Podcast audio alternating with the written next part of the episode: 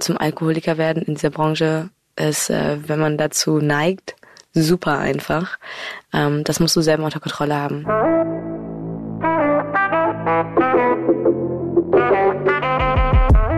Hallo, wir sind Carolina Torres und Sarah Klöser von Bento.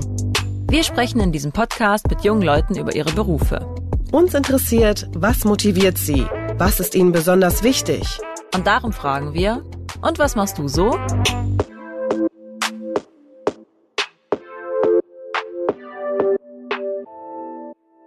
Dieser Podcast wird dir von KPMG präsentiert. Wusstest du, dass du auch als Informatikerin, Mathematiker, Technikerin oder Naturwissenschaftler die Wirtschaftswelt auf den Kopf stellen kannst? Bei KPMG tauchst du in den Data Lake deiner Kunden ein und nutzt mit Hilfe von Robotics und Machine Learning die Potenziale der digitalen Transformation. Dafür bietet dir KPMG eine individuelle Karriereförderung und eine steile Lernkurve, zum Beispiel durch Jobrotation oder persönliches Mentoring. Bewirb dich unter kpmg.de slash Wissenschaft kann mehr. Und vielleicht klingelt schon bald dein Telefon.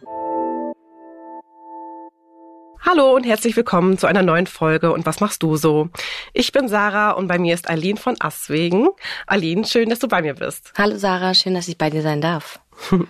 Eileen, du bist 28 und kommst aus Köln. Erzähl mal, was machst du so? Mm, ich bin stellvertretende Barmanagerin im En Amour. Wir sind eine Cocktailbar in Köln und stellen so gesehen customized tailor-made Cocktails her. Tailor-made Cocktail heißt also übersetzt Freestyle sozusagen, also auf den Kunden zugeschnitten. Genau, das ist so ein bisschen, das kann man sich vorstellen wie Kochen à la Minute. Also jeder unserer Bartender, der hinter der Bar steht, ähm, muss einen ziemlich langen Werdegang hinter sich bringen, um überhaupt an der Bar stehen zu dürfen. Er muss so gesehen jedes Produkt das wir haben, kennen. Wir haben über 20 verschiedene Bitters zum Beispiel. Wir haben äh, zu jeder Spirituose verschiedene facettenreiche Geschmäcker. Und er muss genau wissen, was er womit kombinieren kann, was was bewirkt, wie es am Ende schmeckt, um diesen Tailor-Made-Cocktail auch perfekt auf den Kunden zuschneiden zu können. Das klingt so ein bisschen nach Wissenschaft. Ist auch ein bisschen Wissenschaft. Also man muss super viel Passion für den Beruf haben. Ähm, wir gehen alle auf Tastings, wir machen intern Tastings, ähm, wir versuchen uns so viel es geht weiterzubilden. Im Endeffekt ist es äh, eine kleine Wissenschaft. Okay, das klingt auf jeden Fall schon sehr aufwendig, aber ich wollte noch mal kurz am Anfang anfangen und zwar, ja. wie sieht eigentlich dein Arbeitstag aus, so in zwei, drei Sätzen? Meistens beginne ich ihn um 18, 19 Uhr. Das ist äh, sehr entspannt. Für die meisten ist es der Zeitpunkt, wo sie aufhören zu arbeiten. Richtig. Dann bauen wir die Bar auf und dann lassen wir uns so gesehen überraschen. Also klar, man hat ne, Routinen und Arbeitsabläufe, aber eigentlich jeder Tag ist anders. Jeder Gast ist anders. Und äh, dadurch, dass wir den Luxus haben, so viel Zeit mit unseren Gästen verbringen zu dürfen, auch aufgrund dessen, wie viel Sitzplätze wir haben, ähm, hat man super viel Kontakt zu dem Gast. Und wenn er das möchte, können lange Gespräche entstehen. Er kann einen jedes Mal wieder überraschen oder manche wollen lieber, sind gerade auf dem Date, wollen Zweisamkeit. Dann gibt man dem ein bisschen mehr Ruhe. Und so gestaltet sich dann der Tag. Wie, viel, wie viele passen denn bei euch rein? Bei uns passen so 40, 45 Personen rein. Das heißt, ähm, so deine Hauptaufgaben sind eben nicht nur das Mixen von Cocktails, sondern eben auch vor allem eine Beratung. Genau. Also bei uns heißt es Gastgeber sein und das ist halt auch genau das. Also du berätst die Leute, du bist kleiner Seelsorger, du bist Entertainer, du bist eigentlich dafür da, um den Leuten einen schönen Abend zu kreieren, wie auch immer geartet das für sie aussieht. Hm. Genau, das ist ja auch so ein bisschen, was so dem Bartenderberuf irgendwie so anhängt, so Entertainer zu sein. Ne? Also ich denke da so an die äh, Leute hinter der Bar, die so den Shaker shaken und mit den Flaschen rumwerfen und aber auch so dieses klassische Seelsorger-Dasein. Hm, der Kunde erzählt ja so sein Leid. ist das wirklich so? Also ähm, bei uns in der Bar, die Bar ist relativ klein. Das, äh, was du gerade meintest mit den Flaschen hin und her werfen, nennt sich Flair-Tending oder Flair-Bartending. Das machen wir nicht. Wir haben nur so kleine Workflow nennt sich das, so kleine Gimmicks so gesehen drin, ne? wie wir unseren, unsere Arbeitsroutinen schöner aussehen lassen. Ähm, das auch nicht ganz so aufwendig ist wie zum Beispiel Flairbartending, wo die Flasche jonglierst und auf die Arme wirfst oder so. Aber im Endeffekt, ja, also es gibt zum Beispiel unser Chef ist da sehr eigen, was auch sehr cool ist, aber wir lernen am Anfang, wie man eine Flasche auf und eine Flasche zumacht. Das klingt okay. super banal, aber es das heißt im Endeffekt, dass ähm, unsere Auslage ist hinter uns und wir lernen in einem Griff mit dem Etikett nach vorne die Flasche aus dem Regal zu nehmen, in einem Schwung zu öffnen, einzuschenken, in einem Schwung zu schließen und wieder zurückzustellen. Wie lange hast du dafür gebraucht? Verrate ich nicht. Nein, das dauert schon ein bisschen, weil ähm, es gibt dann Korkverschlüsse und Schraubverschlüsse. Es muss halt echt perfekt sitzen. Du musst es halt dann für ein paar Stunden üben. Das ist eigentlich wie mit allem. Auch äh, wie du richtig ausgießt, wie ähm, du richtig shakes. Das ist alles, kommt mit der Zeit. Und das ist äh, eine kleine Wissenschaft für sich. Aber im Endeffekt einfach nur Übung, wie bei ganz, ganz vielen Sachen. Mhm.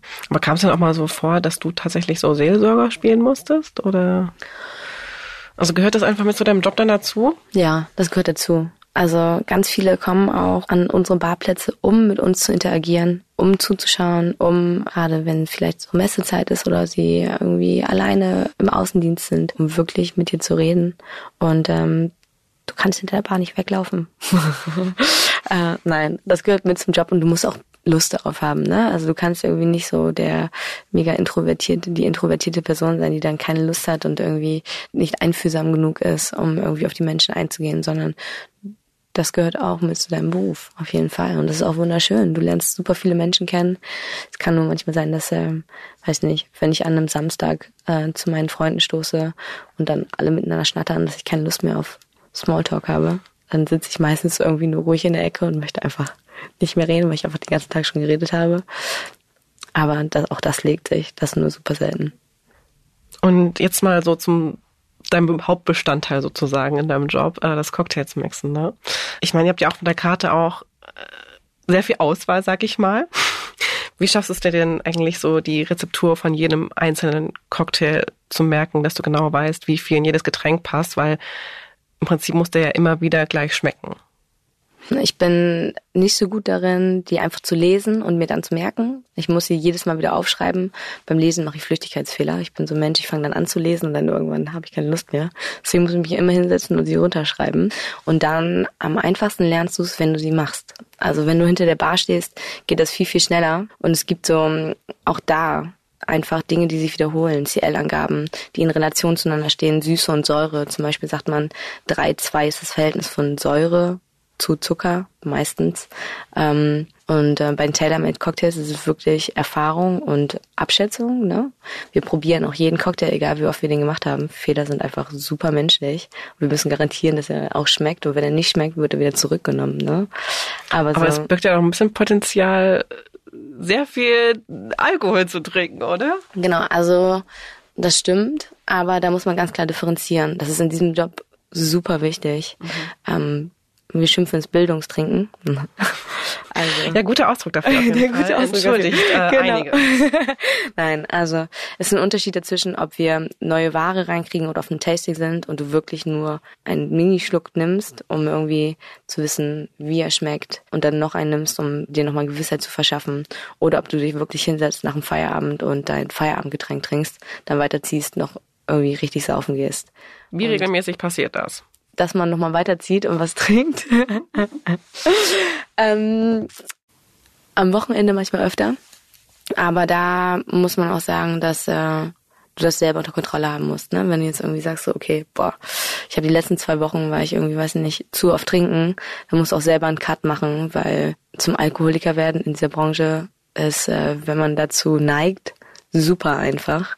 Das musst du selber unter Kontrolle haben. Ne? Wie schaffst du das? Oder, oder, hast du, oder hast du da dein Maß gefunden für dich? Ich habe ähm, für mich ein Maß getrunken gefunden.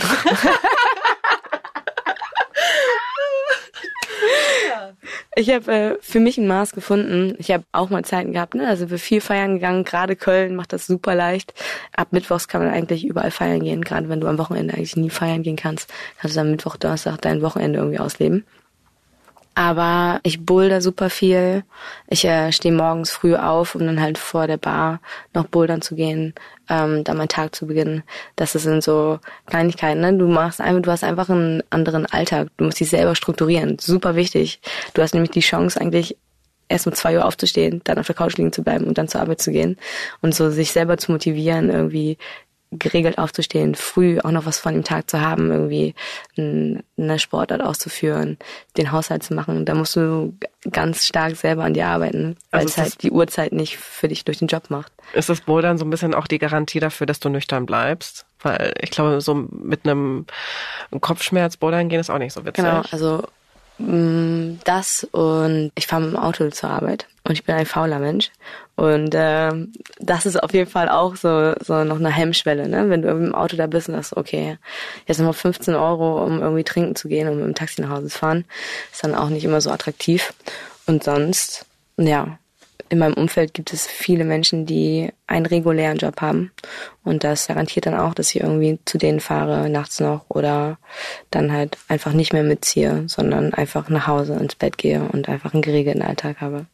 War dir denn eigentlich schon immer klar, dass du Barkeeperin werden willst? ähm, nein. Also, ich bin mit 16 aufs Internat gekommen. Meine Eltern haben sich davon eine bessere Schulbildung erhofft. Also und soll heißen, du hast deine Schule nicht so ernst genommen, die Noten waren nicht so gut? Oder doch, was meinst du damit? Und doch, trotzdem. Aber ich glaube, meine Eltern haben sich was anderes davon äh, erhofft. Ne? Mit 18 haben die dann gesagt, ich soll einen Aushilfsjob annehmen oder so einen Nebenjob. Also mein Abi ist nicht schlecht, ich habe es auch gemacht. Aber ja, mit 18 dann halt den Nebenjob in der Gastronomie angefangen. Damals in Madame Ho unter Güngör Zerra und einem wundervollen, super tollen Team. Das ist eine euroasiatische Fusionsküche, also Fusionsküche gewesen in Bremen. Auch gehobene Gastronomie und habe da durch dieses Team einfach die Liebe zur Gastronomie kennengelernt. Und aber dieser Ursprungsgedanke, also, also fing das als Nebenjob an? Das fing als Nebenjob an. Okay. Ich habe dann nach der Schule äh, studiert.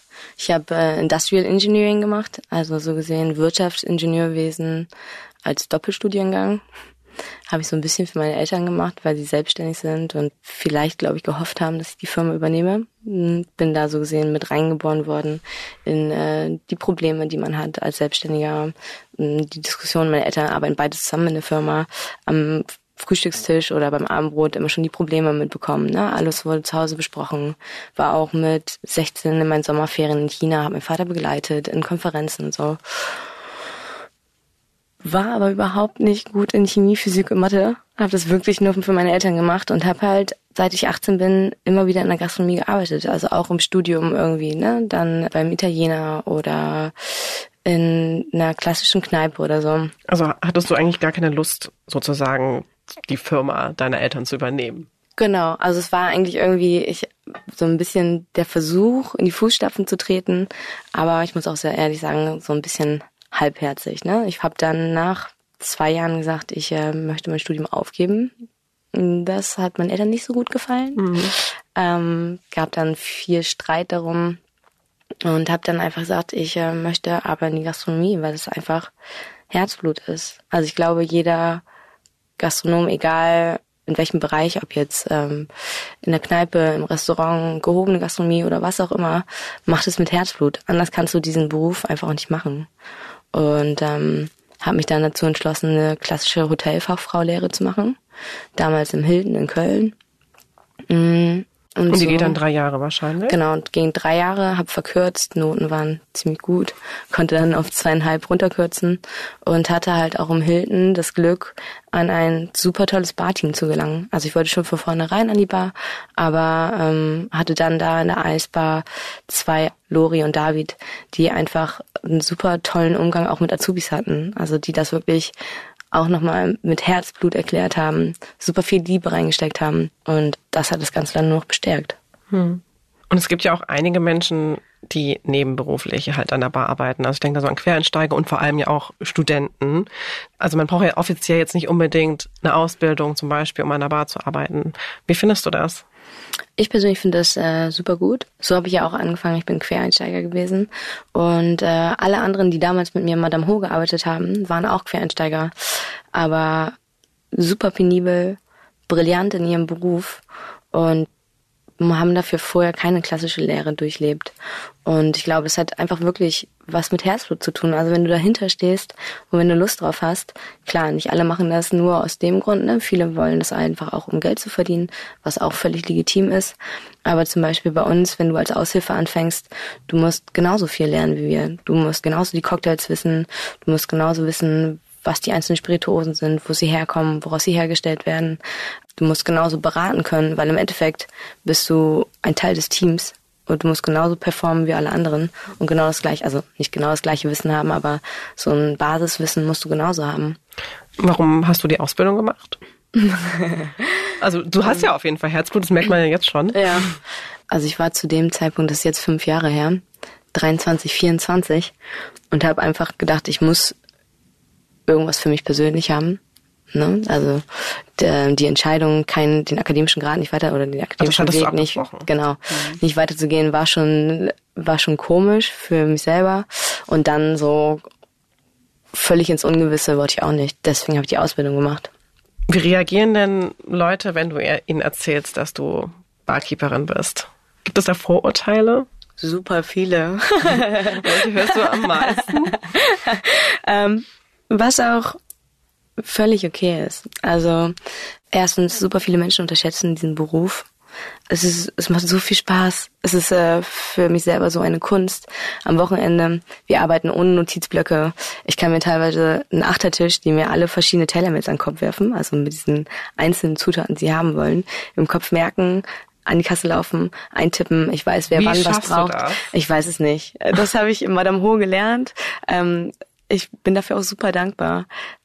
Aber irgendwie schafft man das. Es gibt so bestimmte ähm, Cocktails, klassische Cocktails oder ne, die man im Kopf hat. Und wenn jemand das und das und das sagt, dann sagt man zum Beispiel, okay, es ist ein Whisky Sour, wäre jetzt zum Beispiel Whisky als Basisspirituose, Zitrone und Zucker. Ähm, ist ein Whisky Sour mit Beerenschwab und Honig statt Zucker. Und so baut man sich so Brücken. Okay. Ne? Du kommunizierst super viel, du musst wissen, wer geht wann, wer zahlt gerade, wie viel habe ich vor der Tür stehen, wen platziere ich wohin. So, es macht unglaublich viel Spaß und es ist so unterschätzt. Und äh, ich habe mittlerweile gelernt, da drüber zu stehen. Also super viele fragen auch, und was machst du sonst? Und dann sagst du, nein, das ist mein Vollzeitberuf, ne? Kränkt dich das? Um ehrlich zu sein, am Anfang hat's mich gekränkt. Äh, Gerade so Sachen wie, weiß ich nicht, ähm, wenn du auf alte Schulkameraden triffst oder so, ne? Und die sagen so, ja, ich bin jetzt, weiß nicht, Manager bei da und da. Und was machst du so? Und dann sag ich so, ja, ich bin Bartenderin. Die so, okay. aber, Verhaltsames Schweigen. Genau. Erstmal. Ja. aber ich glaube, irgendwann, ähm, das ist auch super wichtig für dich selber. Und ich glaube, es ist auch was, was unsere Generation im Allgemeinen betrifft. Du machst es nur für dich selber. Nur du musst damit glücklich sein. Und ähm, solange du damit happy bist und das mit dem mit ganzem Herzen machst, ist es vollkommen okay, unabhängig davon, was andere davon denken. Und bei meinen Eltern ist es immer noch so, die haben das noch nicht so ganz verstanden. Die fragen mal, und wann ist das vorbei, dieses Bartender-Ding?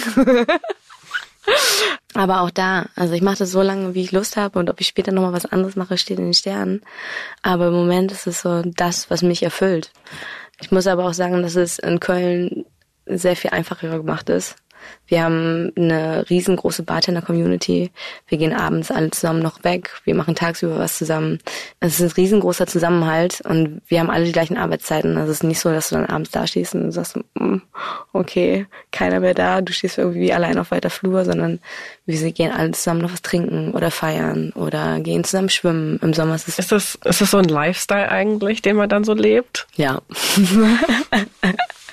ja, definitiv. Also du musst das können, ne? Dieses ähm, spät aufstehen oder lange, lange arbeiten. Bist du da Ähm, eine Nachteule einfach auch? Oder? Ja. War ich auch schon in der Schule, war ich auch schon im Studium. Ich werde nachts erst aktiv. Ähm, vielleicht ändert sich das irgendwann nochmal. Aber im Endeffekt, ich kann so lange wach bleiben, wie ich möchte. Und ich kann so spät aufstehen, wie ich möchte. Ich kann mir meinen ganzen Alltag selber gestalten. So, ich bin nicht in dieses klassische 9 to 5 gedrängt, wo ich irgendwie abends um 12 im Bett liege und sage so, wow, jetzt aber schnell einschlafen, weil morgen muss ich um, weiß nicht, halb acht aufstehen. Sondern ich kann im Bett liegen und sagen so, okay, hm, ist jetzt zwei. Entweder ich gucke jetzt noch einen Film und das ist auch egal, dann stehe ich halt morgen um halb elf auf. Ähm, und selbst wenn ich um halb elf aufstehe, dann habe ich immer noch acht Stunden meines Tages, die ich frei verplanen kann. Steckt man dann in so einer Blase mit Kollegen, weil im Prinzip man arbeitet mit denen, man hat, verbringt dann irgendwie die Freizeit. Ähm, muss man da ein bisschen auch vielleicht auch für sich selber achten, auch auf die Gesundheit? Also ich denke jetzt so an eine Work-Life-Balance, dass man sich da nicht von dem Job so einsaugen lässt. Und das ist super wichtig. Viele Menschen in unserer Branche neigen dazu, irgendwie, auch gerade wenn man nur was mit Kollegen macht, dass äh, der Beruf irgendwie ständig Bestand hat. Ne? Man redet darüber, okay, wir haben den und den Cocktail gemacht und dann haben wir die Zutaten verwendet und dann haben wir ein CL mehr oder weniger benutzt und was sagst du dazu? So dass es, dass man nie richtig abschalten kann. Das liegt dann bei einem selber in der Hand. Ne? Irgendjemand in der Gruppe sagt dann so, boah, könnt ihr mal aufhören? Cut jetzt, ne? Und dann wird auch über normale Sachen geredet. Aber ähm, ich mache ja nicht nur was mit meinen Kollegen, sondern auch ganz viel äh, außerhalb des Teams, also mit anderen Bartendern. Und dann gibt's halt auch reguläre Themen. Aber sonst ist es eigentlich wie mit allen anderen 9-to-5ern. Also man sucht sich seine Leute aus. Es ist jetzt nicht so, okay, den mag ich eigentlich nicht, aber nur weil wir die gleichen Arbeitszeiten haben, müssen wir Zeit miteinander verbringen. Ähm, sondern da kannst du auch sagen, es gibt auch feste Gruppen, aber im Endeffekt in Köln haben wir das Glück, dass sich irgendwie alle gut miteinander verstehen und wir echt eine große Community sind, die dann auch, wenn wir in andere Läden gehen oder irgendwie zusammen verreisen oder auf Veranstaltungen zusammen sind, die dann echt immer zusammenhält. Ein Klischee ist ja auch zum Beispiel, dass man in der Bar oft angegraben wird. Also hast du Probleme mit irgendwelchen Anmachsprüchen oder dummen Sprüchen generell? Also manchmal passiert das. Du kannst halt hinter der Bar auch nicht weglaufen, ne? Gerade wenn du als Frau hinter der Bar stehst und äh, shakes oder so, du kannst nicht weg. Wenn da jemand sitzt, dann musst du so gesehen die Blicke ertragen und so, ne? Aber ich muss auch sagen, dass unser Gästeklientel super cool und entspannt ist, dass eigentlich weniger passiert. Aber ich habe auch schon mal in Düsseldorf in der Altstadt gearbeitet. Das war wirklich nicht schön. Wenn du dann irgendwie ein Team hast, das nicht hinter dir steht, dann fühlst du dich irgendwie allein auf weiter Flur. Und dann musst du aber auch einfach direkt frech werden. Also habe ich mir angewöhnt. Also erzähl mal, was, was ist dir passiert und wie hast du reagiert? Ach, keine Ahnung, dann kommt sowas, ne, wie Puppe, komm mal her und dann wird dich festgehalten oder so, ne?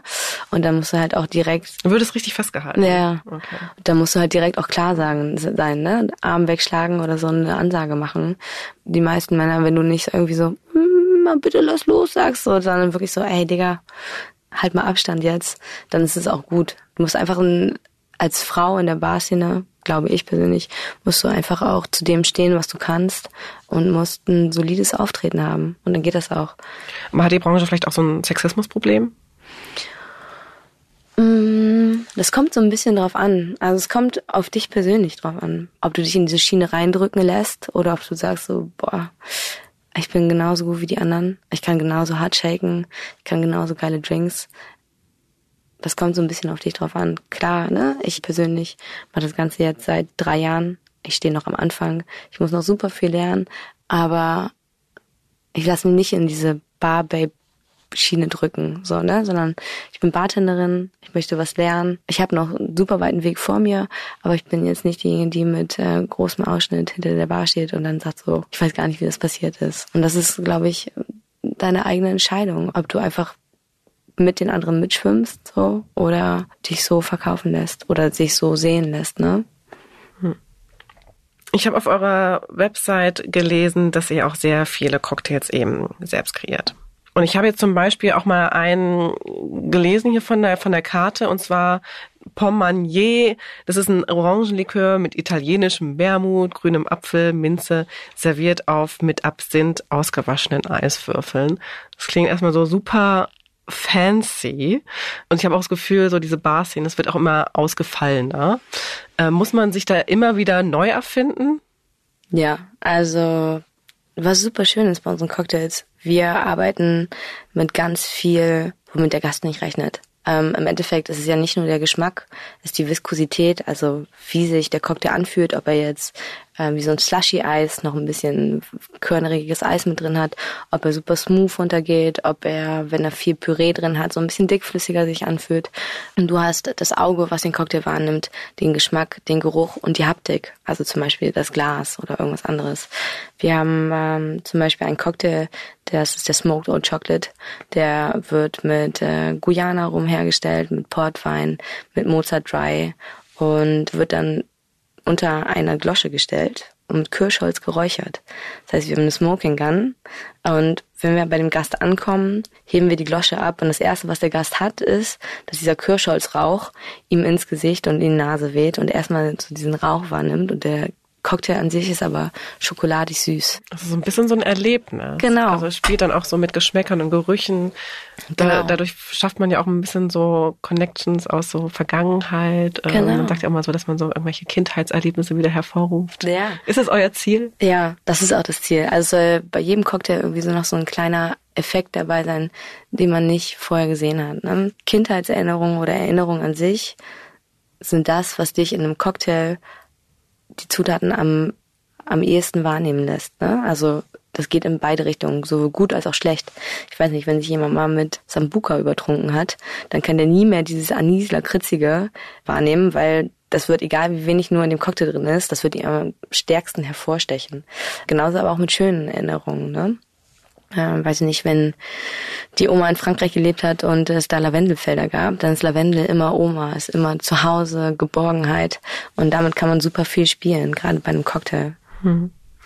Und ich habe auch gelesen ähm, auf der Website von euch, dass du auch mal einen zweiten Platz beim Mallet Cognac gemacht hast. Mhm. Also was war das genau? Hast du da auch selber was kreiert? Genau, also das ist im Endeffekt so, ich stehe da ganz am Anfang bin ich ganz ehrlich. Also Bartender zu sein, bietet dir noch so viel mehr Chancen. Du kannst Competitions mitmachen, also Wettbewerbe. Das wird dann von der Industrie gemacht, also von den Markenvertretern. Und dann mixt du entweder mit deren Produkten oder du hast ein Portfolio zur Verfügung, aus dem du die und die Sachen nehmen musst. Manchmal kannst du selbstgemachte Zutaten mitbringen oder auch nicht. Bei der Melee Competition damals war das so, dass es um Cognac ging.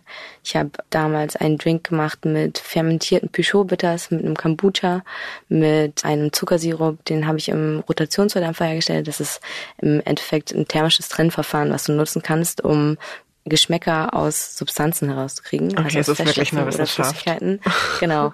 Und habe da eine eigene Tato Zitronen gemacht, habe die in den Roti gegeben, habe dann ein Hydrolat, also das Wasser mit dem Geschmack rausgefiltert und daraus einen Zuckersirup gemacht. Du hattest am Anfang gesagt, du magst keine Chemie.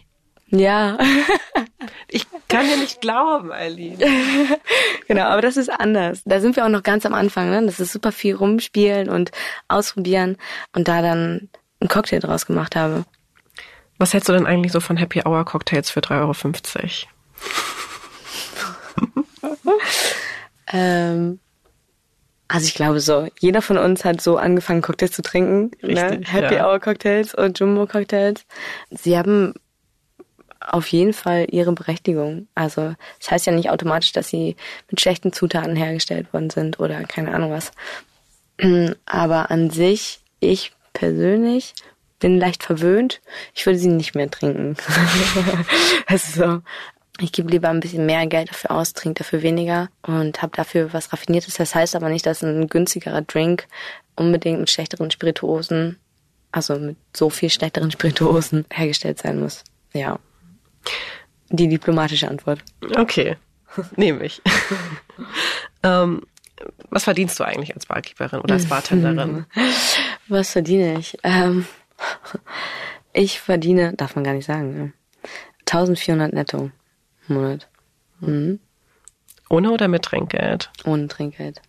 Also, wie wichtig ist dir dann Trinkgeld demnach sozusagen? Oder macht das auch einen großen Teil dann auch aus? Also Trinkgeld ist für jeden, der in der Gastronomie arbeitet, wichtig. Definitiv. Ist aber etwas, womit man als Person niemals kalkulieren sollte. Es gibt ähm, Betriebe, da gibt es mehr Trinkgeld. Es gibt Betriebe, da gibt es weniger Trinkgeld. Es sollte nie für deinen Lebensstandard eine Rolle spielen. Hm. Hast du irgendwelche Tricks sozusagen, um vielleicht irgendwie ein bisschen mehr Trinkgeld äh, zu bekommen? Um ehrlich zu sein, mm -mm. Also jeder Gast wird gleich behandelt und wenn du einen coolen Tag, also früher im Hotel war es so, bei Amis konntest du dir sicher sein, ne? Die geben mehr Trinkgeld oder bei, weiß nicht, Engländern und Franzosen, die geben kein Trinkgeld. Aber im Endeffekt behandle einfach jeden Gast gleich. Du kannst nie sehen, ob der Geld hat oder nicht. Du weißt nicht, ob der dir viel Trinkgeld gibt oder nicht. Was du machen kannst, ist so, ne? Du fragst am Ende, hat es euch gefallen? Dann rufst du nochmal so gesehen hervor, ne? Ob alles cool war, aber sonst mach einfach einen coolen Job. Ich glaube, das ist so, das ist das, äh, was die Menschen am meisten überzeugt. Und ob sie dir Trinkgeld geben, das hast nicht du zu entscheiden. Was hältst du von unserer Trinkgeldkultur? Weil du meintest jetzt, du hast gerade auch schon die Amis sozusagen angesprochen und da ist es ja einfach so gang und gäbe. Das ist ja fast schon mhm. Pflicht, eigentlich Trinkgeld zu zahlen. Unsere Trinkgeldkultur, ich glaube, dass es in unserer Generation jetzt gerade gar keine Trinkgeldkultur mehr gibt. Also bei der unserer Eltern war das noch so, ne, fünf bis zehn Prozent mhm. sind auf jeden Fall gang und gäbe. Bei manchen, so in unserem Alter, die geben gar nichts, was dann als Service, Servicepersonal manchmal ganz schön hart ist. Aber es gibt halt auch andere, die sagen so, boah, cool, das hat uns so sehr gefallen, die geben dann 20 Prozent, ne, oder 10 Prozent.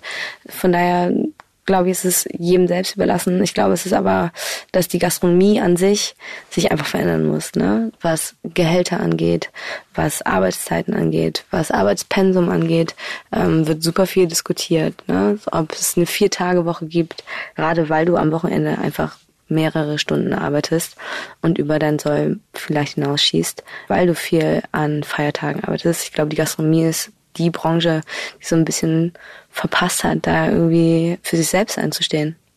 Hm. Kannst du dir vorstellen, für immer in der Bar zu arbeiten? Mm, für immer hinter der Bar oder in der Bar. Also im Moment ist es noch das, was ich gerne machen möchte. Mm, ich stehe noch ganz am Anfang. Ich bin noch nicht so lange in der Barszene. Ich habe vorher ein Jahr im Hotel gearbeitet, jetzt zwei Jahre in der, einer richtigen Bar. Ich will für mich noch selber wissen, was geht, noch rausfinden, wie weit kann ich gehen, was kann ich machen. Und dann hinterher muss man auch ganz klar sagen, ich bin weiblich. Und Kind und Bar unter einen Hut zu bringen, wird, glaube ich, super, super schwer. Ne? Mhm. Und auch da, vielleicht ändert sich die Gastro, vielleicht gibt es irgendwann eine Position, in der man beides unter den Hut kriegt. Ich glaube, es ist auch immer so ein bisschen individuell von einem selber abhängig. Aber sonst muss man sich halt leider Alternativen suchen. Aber ich glaube, die Gastronomie wird für mich persönlich immer ein Teil meines Lebens bleiben, egal ob ich jetzt ähm, in den Eventbereich gehe oder was anderes mache. Aber im Moment, es gibt noch so viel zu lernen, so viel zu entdecken, bin ich auf jeden Fall noch nicht an diesem Punkt angekommen. Ein Reminder an alle Hörerinnen und Hörer mit MINT-Studienhintergrund. Ihr habt Lust auf Wirtschaftsthemen, seid neugierig und ambitioniert? Bewerbt euch unter kpmg.de slash Wissenschaft kann mehr. Ähm, ich habe noch so ein paar Fragen aus unserer Community sozusagen mhm. mitgebracht. Und äh, ich habe drei Fragen mitgebracht. Mhm. Was war dein schlimmster Moment hinter der Bar? Mein schlimmster Moment hinter der Bar? Ähm, das war im mein schlimmster Moment der Bar war im Endeffekt, dass ich ein Cocktail zubereitet habe, in dem super viel Erdbeerpüree mit frischer Minze drin war. Und ich habe vorher ein Cocktail mit Sahne gemacht und in einem Spülbeutel, das ist das, worin wir unsere Shaker sauber machen und unser Bar-Equipment, war kein Spülmittel drin. Und ich habe vorher einen Sahne-Cocktail gemacht und dann habe ich das darin geshakt und saßen, der ganze Tresen saß voll und es war damals noch in der Eisbar im Hilton und das heißt, du hast vorne auch so eine Bar mit einem Stück aus Eis und mir ist dieser gesamte Shaker beim Shaken aufgegangen, schön mit rotem Äpfelpüree und frischer Minze, weil du richtig hart shaken musstest. Und das alleine ist schon unangenehm, wie das als Bartender passiert. Habe ich mich bei allen entschuldigt, die ganze Bar war rot und du konntest dann halt nicht wegwischen, weil es sofort festfriert. Das heißt, ähm, dein ganzes das ganze Malheur war gut sichtbar. Habe das Ganze dann ein zweites Mal gemacht und auch der zweite Shaker ist mir aufgegangen. Bis ich festgestellt habe, okay, im Spülbeutel ist kein Spülmittel drin, deswegen ist die Sahne nicht äh, von den Shakern abgewaschen worden, deswegen ist es so glitschig. Aber in dem Moment zweifelst du halt an dir selber und die Leute vor, die denken sich auch so, ähm, Mäuschen, lass mal sein, so, ne? Ich nehme einen anderen Drink. ja, genau. Äh, wir zahlen. genau. Das war so mein persönlicher Schlechtester Moment. Bist du von Betrunkenen genervt? Nee. Also es kommt nicht so oft vor. Und wenn, dann setzen wir dem auch früh genug ein Ende. Also bei uns geht keiner irgendwie total betrunken raus. Meistens bin ich amüsiert. Die meisten Menschen, wenn sie so einen leicht angetrunkenen Pegel erreichen, werden eher niedlich als nervig. Und es ist eigentlich eher lustig. Also ist das für mich nicht so schlimm. Und noch eine Frage aus der Community. Trinken wir zu viel Alkohol? Die Menschen an sich? Ich verstehe das jetzt als äh, wir als Gesellschaft. Wir genau. als Gesellschaft. Mhm. Ich glaube nicht. Ich glaube, die ähm, wir als Gesellschaft oder als Deutschen entwickeln uns gerade dahin, wo die Franzosen und andere Länder schon schon lange vor uns sind. Ähm, wir genießen das Leben.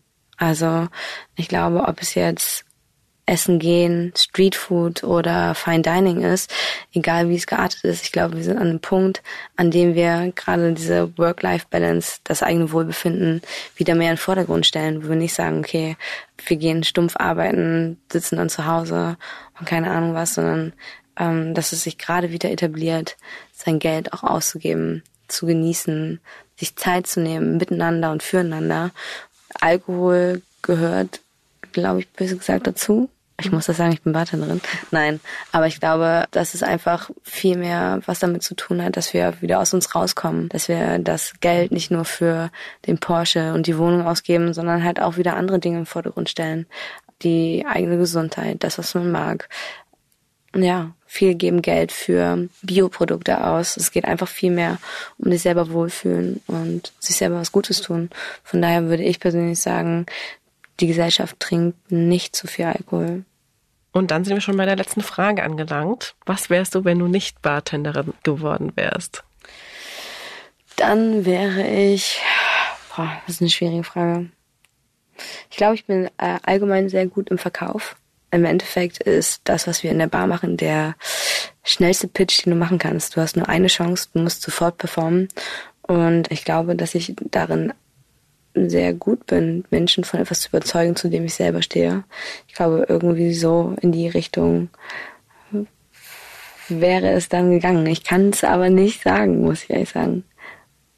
Ich würde aber auch eigentlich unglaublich gerne Wissen weitergeben. Das mache ich auch jetzt schon gerne. Und ähm, das ist in der Gastronomie auch so, dass es äh, so viele Tricks und Kniffe gibt, die einfach das Leben einfacher machen, dass ich glaube, dass sonst Unterrichten, in welcher Art auch immer, sonst auch eine Alternative wäre.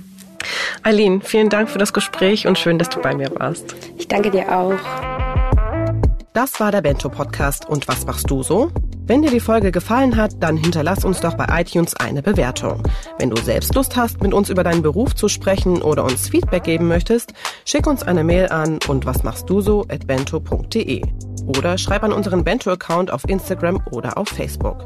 Unterstützt haben uns Thorsten Reitzek, Markus Monteagudo, Jens Ressing, Johannes Kückens, Tim Verhardt und Inken Dvorak. Unsere Musik kommt von Ole Bostelmann. Bis bald!